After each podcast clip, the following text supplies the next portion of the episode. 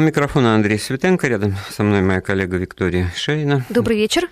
И наш сегодняшний гость, историк, главный научный сотрудник Института славяноведения Академии наук и профессор Российского государственного гуманитарного университета Владимир Петрухин. Владимир Яковлевич, добрый вечер. Добрый вечер. Сегодня мы будем обсуждать крымский вопрос, причем так, надеюсь, обстоятельно, с последовательно, поступательно с давних древних э, времен потому что все это, безусловно, заслуживает внимания. У каждой истории есть своя предыстория, есть фундамент. Вот как раз Владимир Яковлевич, он у нас вот по, по нижним этажам истории, по, по фундаментам работает. Углубляясь в века.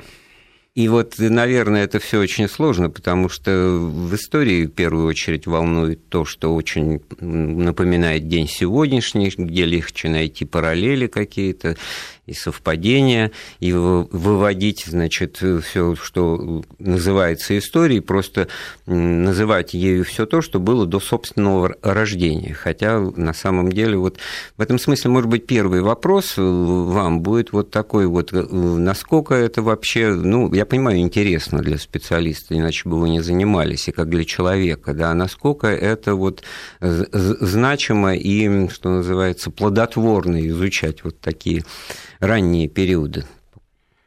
Потому что наслоение это наслоение, потом все как бы опрокидывают эти знания, эти ну, отчасти э, все-таки ранние периоды могут э, придавать э, нашей жизни некий исторический оптимизм. Несмотря на всякие коллизии, конфликты, сложности, наша история продолжается.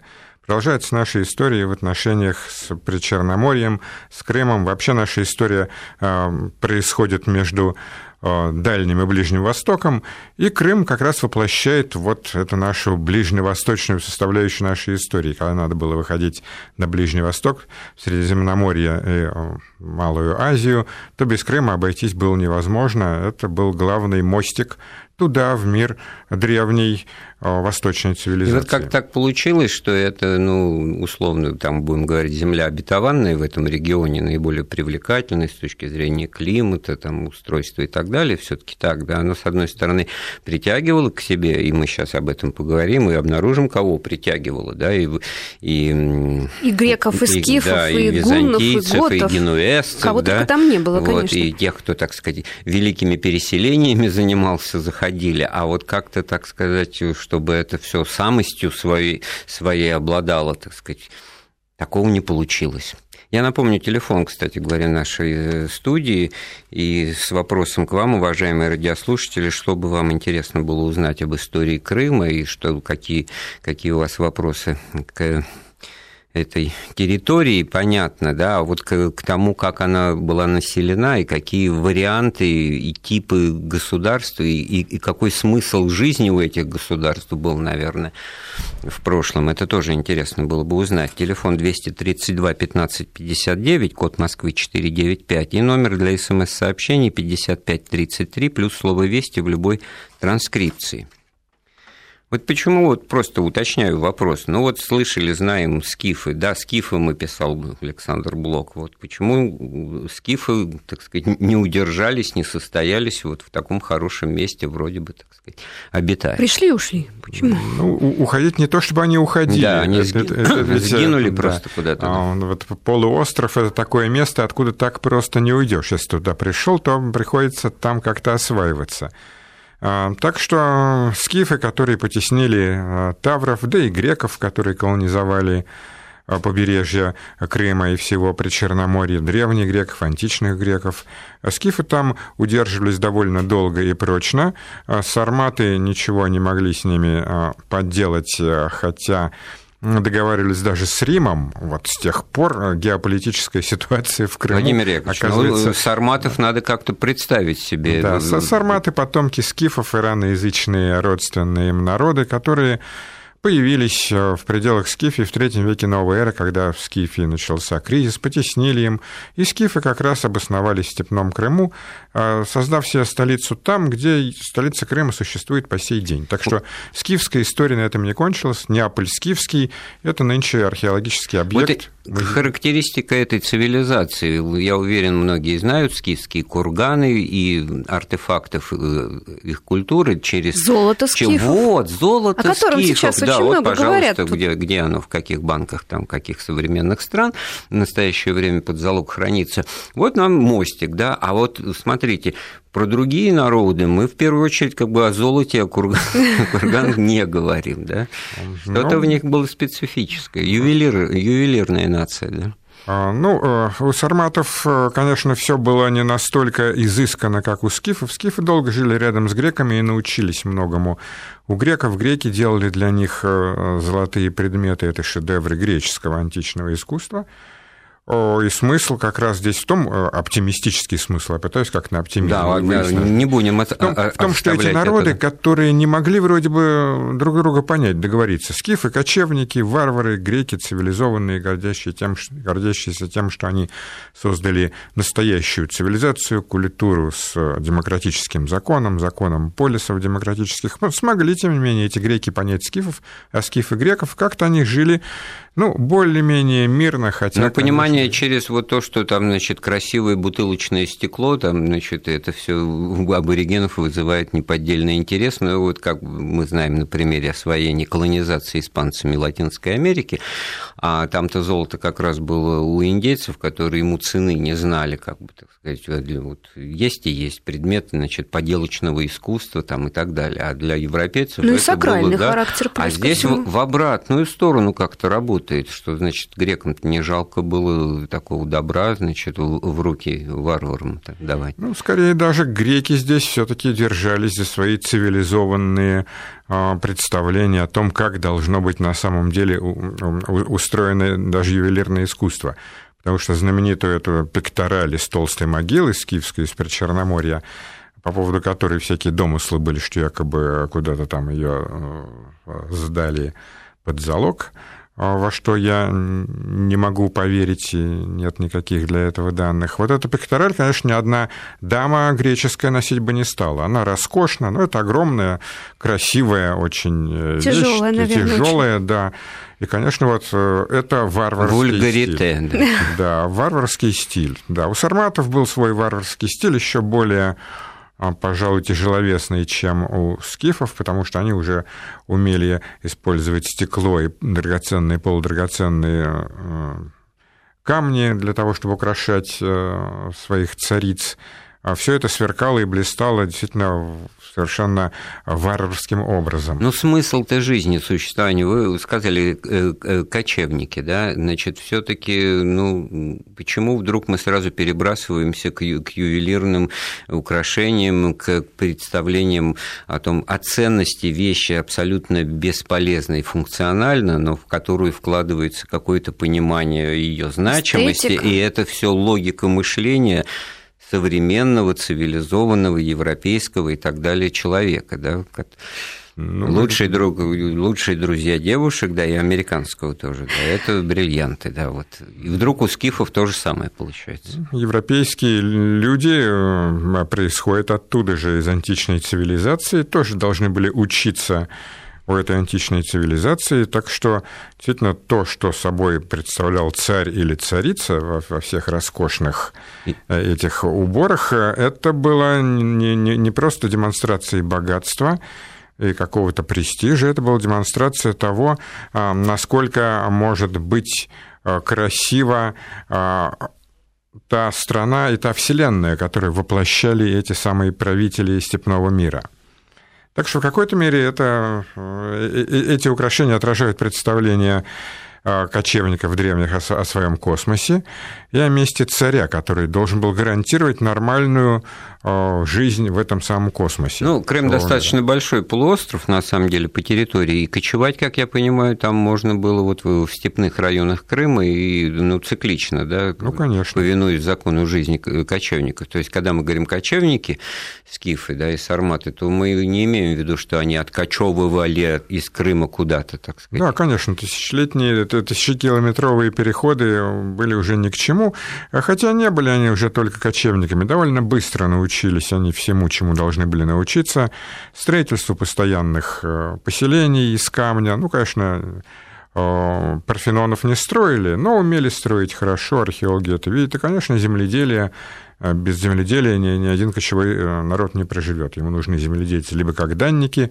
либо как часть собственного народа, который сидит на земле и ее обрабатывает. То есть уже тогда сложилось вот это разделение, известное на ЮБК, Южный берег Крыма, и вот тот, который, значит, за, соответственно, если с моря смотреть горными перевалами, и вот такое двусоставное хозяйственно-бытовое существования. Да, конечно. И кроме того, кто бы ни приходил в Крым, э, какие бы э, дикие с точки зрения э, античных подходов кочевники там не появлялись, они совершенно не собирались разрушать города. Эти древние города греческие, они сохранялись, сохранялись и после скифских набегов, и после сарматских, и когда гунны туда пришли, и когда доехали до этого самого Крыма тюрки, центр которых их Каганат сформировался в Центральной Азии, в предгорьях Алтая. Так что тысячекилометровые вот эти вот пространства они в состоянии были контролировать, но ничего не крушили по дороге. Были достаточно разумны при этом. У меня, да. у меня вопрос еще есть один по, по поводу еще одной древней, древней народности, которая бывала в Крыму. А, готы. А, вот мне попалось письмо 15 века итальянского путешественника Иосафата Барбаро, который писал о том, что за Кафой начинается земля Готия. И он был очень удивлен, что его слуга, немец, общался с местными жителями, и хотя их диалекты различались, но тем не менее он мог их понять. То есть можно сказать, что готы, они как-то продолжили свое существование локально а, в Крыму, или, может быть, это было нечто, была другая другая народность. Да, готы – это германцы, которые уже в третьем веке новой эры из бассейна Вислы добрались до Дуная, а там их отбросили с этой дунайской границы греки, византийцы. Они должны были обосноваться э, в Крыму. И, кажется, анклав готов действительно существовал чуть ли не до эпохи Екатерининского завоевания Крыма. Но мы сейчас уже ничего не можем об этом сказать. Слухи ходили, но готского языка такого мы не знаем. А я так вот хотел спросить о том, э, как и откуда приехали, хорошее слово, приехали тюрки, да, уже можно как бы приближаться к, к той части разговора, которая, наверное, займет у нас львиную долю времени, э, потому что это все предшествовало еще ну, завоеванием э, Чингисхана и чингизидов, и тогда на ну, в тех пределах, так сказать, в том направлении возникло очень специфическое государство, хазарский каганат, Хазария, да, и, и в этом смысле Крым можно считать как какой-то, так сказать, частью аффилированной с, уже с этим государством, опять-таки по определению нашему, так сказать, засевшему со школьной скамьи, там неразумному, да, куда там собираются вещи Олега, ну, отмщать неразумным хазарам. Хазарам, да. конечно. Да, конечно, Крым оставался таким заповедником, поскольку это был все-таки. Ну, сейчас Владимир Яковлевич. А, где сохранялись анклавы не только готские, но и Крым именовался Хазарией уже в генуэзские времена, когда генуэзцы, союзники Византии, оказались хозяевами побережья, генуэзцы называли Крым Хазарией. Хотя самих хазар уже давно не было – как народа в Причерноморье. Понимаете, вот что получается у нас? Вот они у нас в разговоре возникли, и через минуту их уже тоже не было, потому что мы оперируем на огромном временном промежутке времени. Получается, что ну, это без привлечения века и даже тысячелетия, и в то же время вот все это как бы вот ну, сошло и э, следа не оставило. Вот ну, Хазары? Да. Так ли По это? сути. В археологии следы остаются. Ну, кстати говоря, так сказать, я-то знаю, что именно по этим артефактам, по археологическим раскопкам многое и воссоздается. И вообще в этом смысле те, кто думает, что история понимается специалистами, описывается и восстанавливается только через письменные источники, да, если бы это было только так, то мы, наверное, мало бы чего знали на самом деле. Ну, конечно. Ну, хазары, конечно, в письменных источниках немного совсем упоминаний. Вот, а с другой стороны, вот эти вот э, плоды материальной культуры, они на самом деле говорят, пожалуй, порой даже и больше, чем что-то написанное, тем более, что в написанном надо еще разбираться и уточнять, правда это было или нет. Правильно перевести. Ну, что касается Хазар, то это опять одна из сложных и спорных страниц крымской истории, потому что Одни исследователи считают, что хазары в состоянии были навязать грекам, хозяевам городской жизни в Крыму, кондоминиум, то есть совместное управление. Греки должны были делиться доходами, которые они получают с этого богатого полуострова. Но никаких реальных источников, которые нам описывали бы эту ситуацию двоевластия, нет. Ситуация была сложной, как всегда, как и со скифами, так и с хазарами. Собственно, и татары, когда, которые пришли во время чингизидских завоеваний в Крым первый раз в 1223 году, должны были учитывать ту же ситуацию с э, наличием городской цивилизации и должны были как-то приспосабливать свой быт э, к этой самой городской цивилизации. Это начало Дадим возможность Владимиру Яковлевичу откашляться, да, это бывает весна, бронхит, и про Хазаров вот очень интересный факт прочитал, да. Андрей. А, когда Кагана избирали, а, приходило время ему царствовать, его душили шелковым шнурком, и в таком полубессознательном состоянии он должен был сказать примерное количество лет, которое он должен был процарствовать. И когда э, это количество лет истекало, его убивали. И если происходило так, что Каган продолжал царствовать, несмотря ни на что, ему позволяли дожить до 40-летнего возраста, и тем не менее потом все равно э, каким-то образом лишали его жизни, э, имея в виду то, что божественное то начало, которое он несет в себе, чем старше он становится, тем меньше оно в нем проявляется, и значит, меньше он может быть полезен своему народу. Удивительное ну, совершенно ну, вообще, явление. Да, варварский, жестокий способ значит, реализации временного мандата на обладание обладание властью, да, которая очень. декларирует демократический способ правления. Да? Но ну, да, это было да, в доуидейскую эпоху, конечно же. Да, причем э, надо, надо сказать, что, кажется, жены тут были главным носителем э, демократического начала, потому что когда Гарем высказывал свое неудовольствие э, поведением Кагана, то есть он терял силу, то это означало, что у него нет силы управлять страной. Но Жены могли быть в сговоре. Да, конечно, могли их подкупить или кто-нибудь из Ну вот в, в этой системе вот этого странного и во многом непонятого государства, Крым-то занимает э, положение окраины какой-то провинции, э, выселки получаются какие-то, потому что столица и вообще центр этого государства расположен где-то в устье Волги. Итиль? Да, да, Итиль, конечно, мы до сих пор найти не можем, как ни старались. Вот. Но и Хазария, безусловно, была не выселками, Хотя в нашем... Нет, Крым в, в... Ну, в смысле составе, Крым, да. Крым в составе Хазарии, это все таки не выселки. Это очень важный регион, регион городской культуры.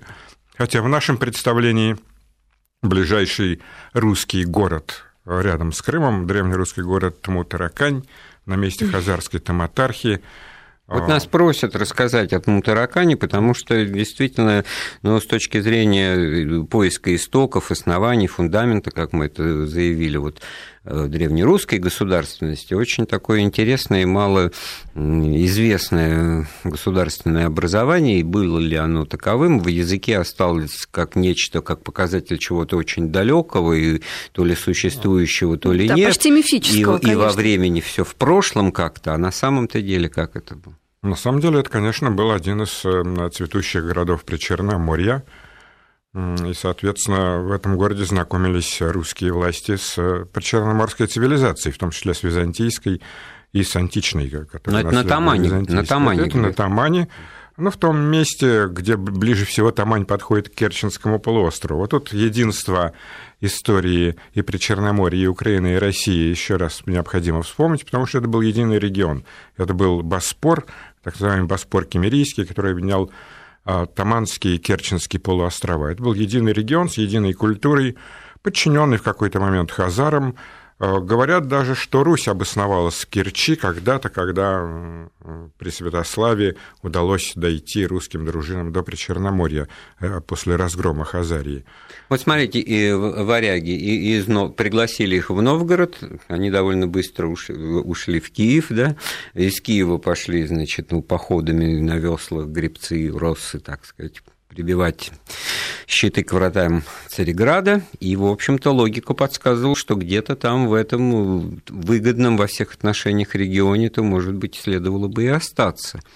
Вы сейчас фактически об этом говорите, но вот в результате тму таракань какая-то вот ну, постарались остаться, но степь, степь, конечно, не контролировалась настолько русскими дружинами, насколько она могла контролироваться привычными к степному быту э, кочевниками. То есть не, не то, что вытеснили противники враги, а ведь все таки они же были. Когда мы, начнем, когда мы впустим в разговор печенегов, половцев, еще, так сказать, ну, полумифических да. вот этих Печенеги вот пришли на, на, на смену хазарам, и это наука, между прочим. Как только удается расправиться с одним врагом таким примитивным способом, опираясь на мечи а, и копья, появляется на его месте, святое место пусть не бывает, появляется другой, который требует того же. Они да, тоже откуда-то пришли? Потому... Из заволжских степей, так же, как, в общем, так же, как и все тюрки.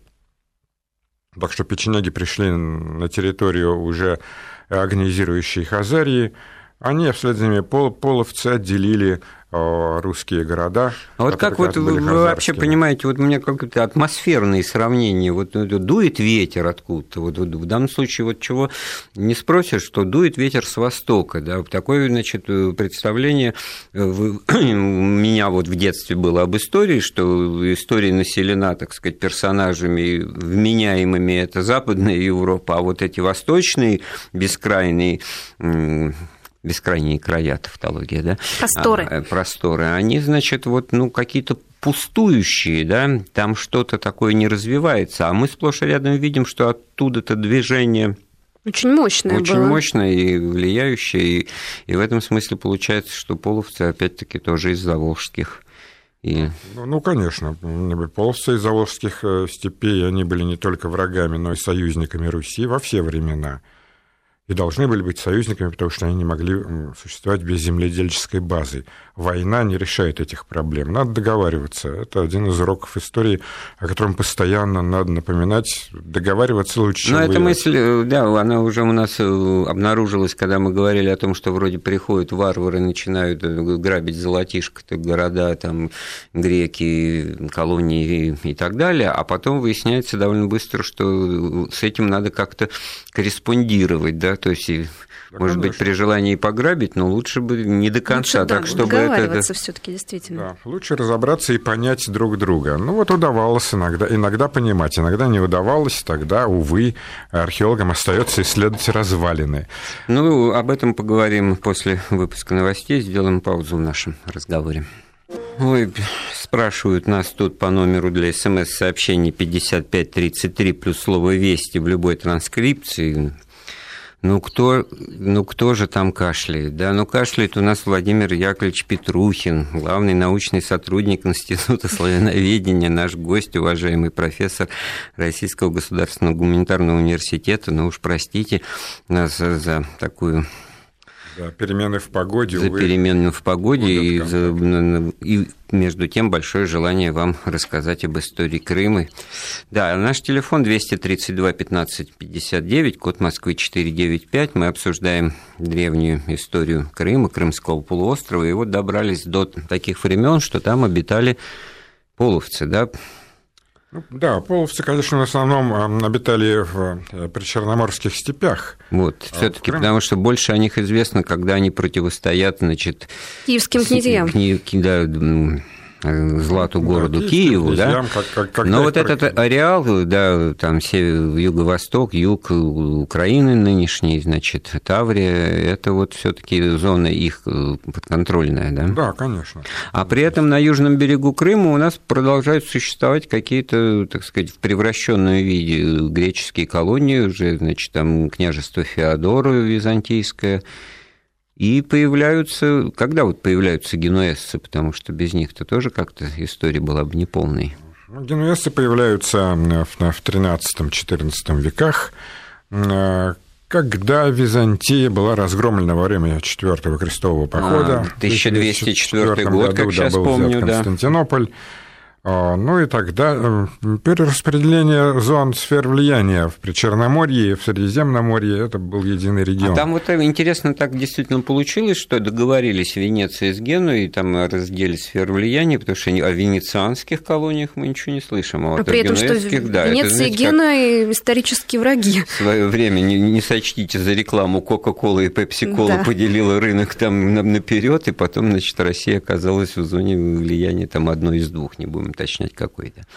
Да, ну, ну, конечно, бойкое место, этот самый Крым, э, это было место э, борьбы за сферы влияния, и, естественно, генуэзцы смогли оттеснить венецианцев. И их и не испугало то, что уже в эти времена, значит, э, ну, татар-монгол, битва при Калке, 1223 год, уже появилась эта, эта новая сила, которая сильнее всех других сил вместе взятых, как уже потом прошла выяснилось, на Крым, да? да? А, да, удалось тогда монголам э, прорваться и в Крым. Традиционный маршрут, Северный Кавказ их интересовал, Дэшта, Копчак, Пловецкая степь. Ну, оттуда, сколько я помню из этих походов, то остановили их, если говорить о южном направлении, юго-восточном, на территории современного Израиля, там, значит, это место известно, там была эта битва знаменитая, где мамилюки все таки да, так сказать, да. войско чингизидов одолели, победили. Вот, да, это один мало... из, из парадоксов всемирной истории. Мамилюки, которых набирали египетские султаны из половецких рабов, смогли там остановить монголов, в то время как монголы мотивация, мотивация, их здесь. да, у людей был, значит, стимул для того, чтобы ощущать себя первыми людьми вот этого нового государства, в котором они выросли и, и стали опорой, даже, так сказать, не просто опорой, а, а вертикаль власти там составляли. Но вернемся в Крым, и, и тогда мы обнаружим все-таки, что 1441 году, редко так бывает, что дата точно известна, ну, времена уже обозримые, да, вот нам подск... Марк Борисович нам звонит, нам подсказывает. Давайте послушаем. Марк Борисович. Добрый вечер. А, добрый день. Скажите, пожалуйста, я из Владикавказа. У нас некоторые историки утверждают, что раньше скифов и сарматов в Крыму были аланы. Прокомментируйте, пожалуйста. А, да, действительно, вот мы... У нас даже смс есть угу. еще тоже в эту тему, что Крым где-то 7 века до нашей эры, до приблизительно 15 был скифо-сарматским, в частности, аланским. Два вопроса угу. в этом. Э, да, э, Аланы – одно из объединений сарматских племен, никаких противоречий здесь нет. В средние века не до скифов и сарматов, а напротив, это был завершающий этап господства ираноязычных племен при Черноморье. Аланы контролировали ситуацию в Причерноморье, э, ну, условно говоря, до прихода печенегов. Они сыграли немаловажную роль и в начале русской истории. Довольно много заимствований аланских, иранских есть и в древнерусском языке. Вот. Но они были э, частью сарматов и, в общем, относились к тому же э, объединению ираноязычных кочевников. Вот, говоря о давних временах, хорошо бы вот, вот сейчас понятно, сколько людей численно, да, какие территории, это обозримо, так сказать, по карте люди понимают, о каких территориях, да, сколько это квадратных километров. А тогда людей это было неизмеримо меньше на свете, да, поэтому вот контроль, да, это вот как буковки на карте вот исторической Алла, Аланы, там и все север, угу. север, Северный Кавказ так покрывает, и немножко первой буквой можно и в Крым заехать, и будет правильно. На самом деле, по большей части, ну, пустынные, необжитые места, не освоенные, не культивированные. Ну, степь все таки нельзя назвать необжитым местом, а, и, конечно же, кочевники должны были там хорошо разбираться. А, чтобы, чтобы не погубить свой скот первым делом. Так что это было бойкое место во все, во все, во все времена. А, многочисленные погребения там изучают археологи, потому что народ не только там скакал, но, естественно, и помирал. А так что степь была э, обжитой. Вот. Но, пожалуй, э, все-таки главное даже между этими аланами и генуэзцами, главное для нас иное, о чем хотелось бы, может быть, вспомнить, это, конечно, византийские города, которые сохранились э, вот в этих самых греческих островках в колонии побережья Крыма. И первым делом это, естественно, Херсонес или Корсунь, современный Севастополь по недоразумению так названный в эпоху а Екатерининского по недоразумению? А, ну, не знали екатерининские орлы, что это был Херсонес, когда они заняли эту территорию. А, то есть он просто должен был бы называться Херсоном, да? Скорее, он должен был называться, да, Херсоном, Корсуне, как, как по-древнерусски его именовали. А Севастополь э, – известный древнегреческий город, который был в другом месте, на другом участке побережья Фракийского Черного моря. Так что вот это к вопросу о том, что эпоха просвещения не всегда была просвещенной, и мы наследники вот этих а, недоразумений. Скажите, а литовцы приходили в Крым?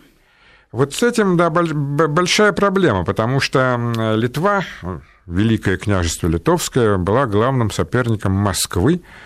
Ну, кстати говоря, и Москва, и Литва даже звучат как так а, одинаково. Видимо, Москва имеет балтское происхождение, сама речка. То есть это она была названа э, людьми, э, родственными литовцам. Ну, так вот, Москва и Литва соперничали в Восточной Европе, и все зависело от того, кому с кем удавалось договориться. Если вдруг Москве удалось договориться с татарами, то тогда Литва оказывалась в ничтожном положении, и московские князья могли, опираясь на союз с Золотой Ордой, диктовать им свои условия, равно как и Твери, Новгороду и вот мы немножко перепрыгнули в, в этом смысловом ряду. Кстати, очень интересное умозаключение о том, что всегда в истории действуют не две силы лоб в лоб, да, а вот даже из того, о чем мы успели поговорить, там присутствует какая-то третья компонента, появление какого-то нового участника, игрока на этой карте. То есть это шахматы вот втроем, это лучшие умы бьются, чтобы сделать такую доску и играть каждый Было бы интересно. Ну, там скорее в десятером даже уже, если посчитать. Ну, нет, это все равно тогда уже складываются коалиции, и тогда ну, все равно вот. А вот это три, един, три единое участие в любом конфликте, три стороны. Ну, третья, она может быть рудиментарной, может быть какой-то производной, может быть какой-то случайно отталкивающийся от первых двух, но все-таки вот третья сила. Вот это целое направление. Вот дарю всем, кто заинтересуется, вот, изучать в каждом конфликте наличие третьей силы.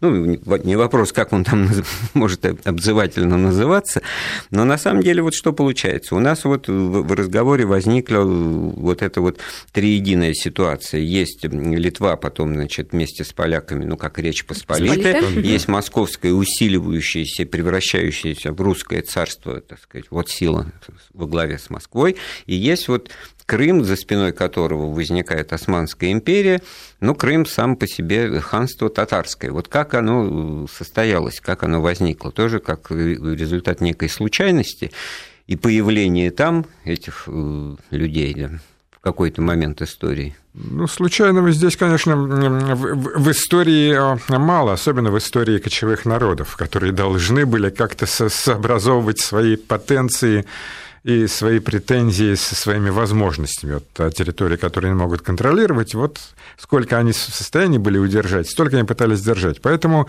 в общем, татары всегда состояли из нескольких орд или там юртов со своими ханами. Конечно, чингизиды и потомки Чингисхана – это были цари, и все признавали их власть, легитимную власть. Э, насколько можно судить, крымские ханы, в том числе гиреи, во всяком случае, сами возводили себя к чингизидам и считались царями, то есть занимали высший э, уровень в иерархии феодальной, евразийской того времени. Князья были ниже по рангу, чем эти самые э, цари. Московские князья. И московские, и литовские. Они признавали э, ну, это крымских времена татар вассальной зависимости, конечно, от Золотой Орды. Да даже, даже не, не в эти времена, все равно, даже когда Иван Грозный ну, шутливо посадил Касимовского царька Чингизида Семена Микбулатовича на московский престол, то во всякой шутке есть доля исторической истины, и Семен Микбулатович, конечно, был царем в полном смысле этого слова, легитимным царем, таким же, каким и Иван Васильевич. Так что вот эта геополитическая ситуация с соперничеством Москвы, Литвы, ну и татар в самом широком смысле, она э, и ориентировалась на э, то, кого искать в виде союзника. Когда была большая замятня в Большой Орде, в Золотой Орде, то татарское ханство отделилось, потому что, естественно, не хотелось э, платить дань дерущимся между собой потомкам Чингисхана на Волгу, Э, возникла собственная государственность, э, которая, опять-таки, находила себе союзников в лице русского государства Москвы и Литвы. Они боролись тогда, татары крымские вместе с литовцами и москалями, как мы сейчас сказали, боролись с татарами большой А вот с этнической точки зрения изменения в языке, культуре, вырастание какой-то этой самой идентичности, которые вот сейчас, так сказать, ставят вопрос о том, что казанские татары и крымские татары, как бы это совершенно уже не одно и то же. Да, это, спрашивали это вот, недавно совсем Да, этом, это вот тогда заложен был фундамент. Да, вот да конечно, это, это разные юрты, ну, разные орды у кочевников, это было традиционно. Ну, мы ответим на этот вопрос более подробно после очередного выпуска новостей. С Андреем Светенко. Да, вот мне кажется, обнаружился некий нерв нашего диалога, судя по тому, что нам в СМС-сообщениях пишут. Все-таки, Владимир Яковлевич, смотрите, к, к теме Аланов, э, аланского, так сказать, участия.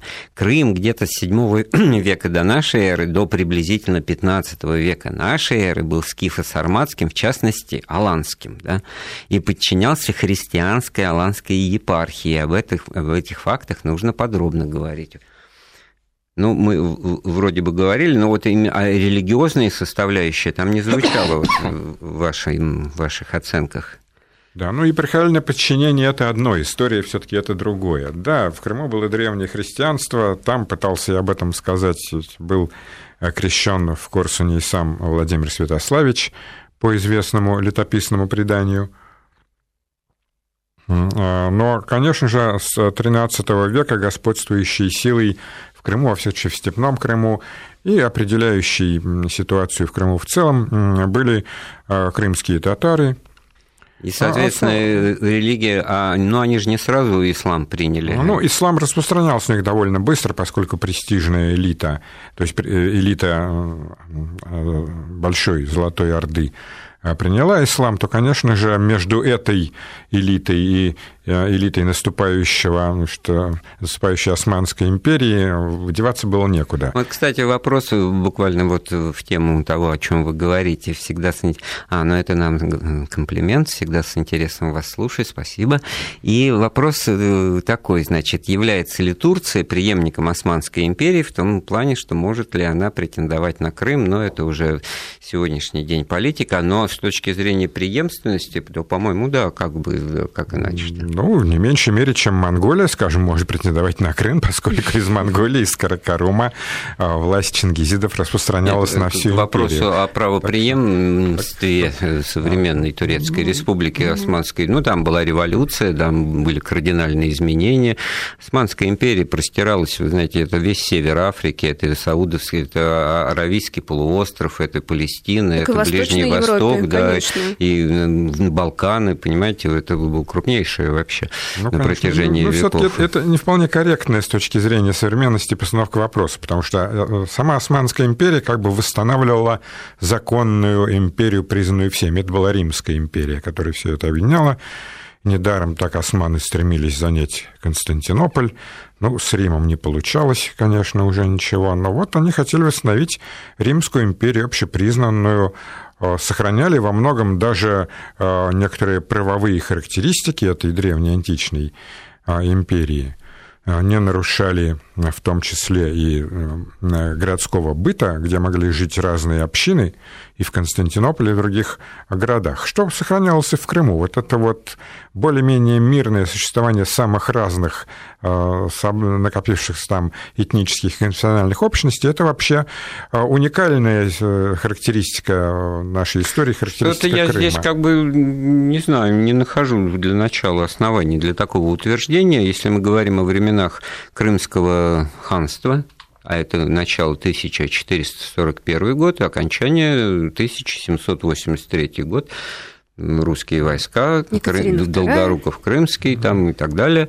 Вот. И вот, за, вот в, в этот период что, полифония, гармония э, в Крыму? Иудаизм ну, куда делся? Ну, да, иудаизм в Крыму появился как в первые века новой куда эры. Подевались? Да. А вот. Что касается караимов и иудаизма в, в Крымском э, ханстве, то Э, столичный город, расположенный, пещерный город, расположенный рядом э, с древней столицей ханства Бахчисараем, э, Чуфут-Кале или Киркор, Это центр иудаизма, в том числе иудаизма крымского толка, где евреи и крымы жили вместе в эпоху Крымского ханства. Как и повсюду, собственно, и в Турции везде были заинтересованы в привлечении на свою сторону людей, способных к цивилизованному городскому быту.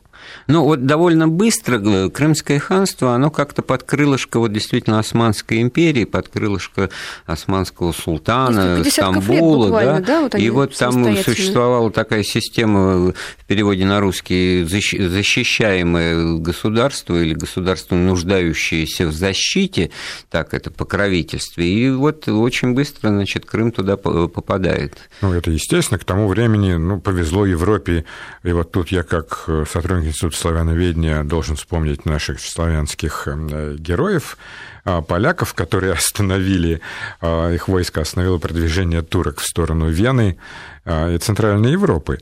Вот, так что в этот момент была экспансия Османской империи, силы дипломатические Европы были ориентированы на то, чтобы втравить, кстати говоря, Россию в войну с Турцией, с Османской империей. Ну, второй фронт открыть, так Да, открыть второй фронт. Надо отдать должное и Ивану Третьему, и его наследникам. На это они не поддались и не ввязались в войну с такими растянутыми коммуникациями, которые, конечно, грозили на Руси катастрофой. Ну, что говорить об этих веках, когда, значит, все было очень сложно передвигаться, если вот походы крымские при э, царевне Софье, да, Голицыной, ну, в общем-то, обозримое такое, так сказать, более-менее современное уже, да, э, ну, Северная война там, как бы, так сказать, на пороге, да, и, и, и то все это где-то утонуло и, значит, потерялось да. в этих степях, да. Да и сам э, Петр не справился с этим, но он сориентировался все-таки на то, чтобы прорубать окно в другом месте. А хотя идея о том, что Россия должна быть от моря до моря, ну, так же, как и Литва от моря до моря, и Польша от моря до моря, они были зациклены на этом от Балтийского до Черного, от Белого до Черного. Это генеральная идея всякой имперской политики. Скажите, а вот отношение Османской империи к Крымскому ханству, это младший брат или что это? Потому что вот я так посмотрела, например, династические взаимоотношения между османами и крымскими ханами. Только вот мне одно встретилось. Вот Айше Хавса Султан была дочкой крымского хана, которая стала э, женой султана Селима и матерью вот этого знаменитого Сулеймана Великолепного. То есть, получается, не были заинтересованы вот в таком вот близкородственном общении друг с другом? А, ну, конечно, они были вассалами, и а, несмотря на то, что носили титул царей в Восточной Европе эти самые крымские ханы, они, конечно, не могли сравниться с султаном османским, который действительно ну, был императором. Религия это объединяла. Религия это объединяла одно пространство. Да, а и... вот этническое все таки там кто-то... Вот отношения как между старшим братом и младшим братом. Там, да, да, вот о чем и Известная аналогия напрашивается. Или это все таки мы какие-то там родственники не близкие, потому что, с одной стороны, ну, турки – это не татары.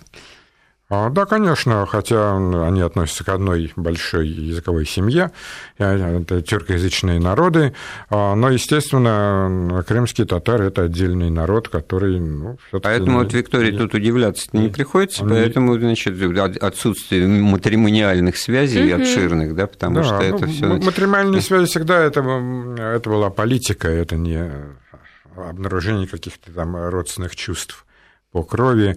Это политические соображения. И вассалы, как правило, давали своих э, знатных дам в гаремы, и крымских ханов, и э, османских султанов – вот. Нас очень грамотная публика слушает, я должен вам сказать. Вот Валентина из Москвы нас э, нам сообщает, что готский язык – это основа группы германских языков, изучается в аспирантуре. Да. Ну, мы, мы, по-моему, признали мы существование этом, да. готского языка и не говорили о том, что да, это все ушло. И... Совершенно верно, да. Благодаря тому, что готы довольно быстро приняли крещение, то возник даже письменный язык, было передано Евангелие на готский язык. Это Евангелие сохранилось, это святыня всех германцев, которая сейчас хранится в Швеции, э, в библиотеке Упсельского университета. Э, так что Владимир Яковлевич, вот последние две минуты, которые у нас а, есть, все-таки да. итог существования крымского татарского ханства под э, патронажем Османской империи. Ну, правильно ли считать, что это было вот неправильное государство, жившее только, значит, разбойничьими набегами, захватом пленников, перепродажей их туда же вот в ту же Османскую империю, и в этом смысле, значит, вот никакого истинного, так сказать, содержания не имевшее. А, ну, э, если говорить о разбойничестве, то можно приписать э, на разбой тем же литовцам или запорожцам не в меньшей мере, чем э, крымским татарам. Это был быт, средневековый быт, конечно, диковатый. Бизнес ну, ничего личного, как говорится. Да, да, можно сказать, что когда Хмельницкий поднял восстание, вот это наше актуальное да. прошлое, поднял восстание с тем, чтобы 1648 да, чтобы освободиться или, наоборот, добиться у Речи Посполитой некоторых льгот для своего казачества, главным его союзником был Тугайбей, крымско-татарский полководец, и надо сказать, что казачья вольница, озверевшая Хмельницкого, устраивала резню и погромы, а вот татары, вот у них действительно был бизнес, ничего личного. Они не резали э, людей, они брали их в рабство и продавали. Но это все таки было лучше, чем э, примитивная резня. Это были средние века. А куда же Мы много деваться? говорили, на самом деле, вот о попытках кооперации между кочевниками и оседлыми жителями, между городом, там, условно говоря, даже не деревней, а вот такой вот передвижной, передвижным совхозом, каким себя степная жизнь может показать. И, и тогда получается ну, противоречие, противоречие между тем, что вот мир, дружба или все таки вражда определяла. Буквально 20 секунд для ответа. Я Оп- дум... Оптимизм, вспомните, начало программы заявленной. Ну, оптимизм нам все вселяет первым делом, наверное, то, что осталось от этого самого крымского э, ханства. Это Бахчисарай, город-сад, а с памятниками ренессансной архитектуры э, генуэзцы строили не только в Москве и в Астрахани, но и в Крыму. Культура, да, неистребима. Большое спасибо. У нас в гостях был Владимир Петрухин, историк, профессор РГГУ. Эфир подготовили Виктория Шейна, Андрей Светенко. Всего доброго. Всего доброго. До свидания.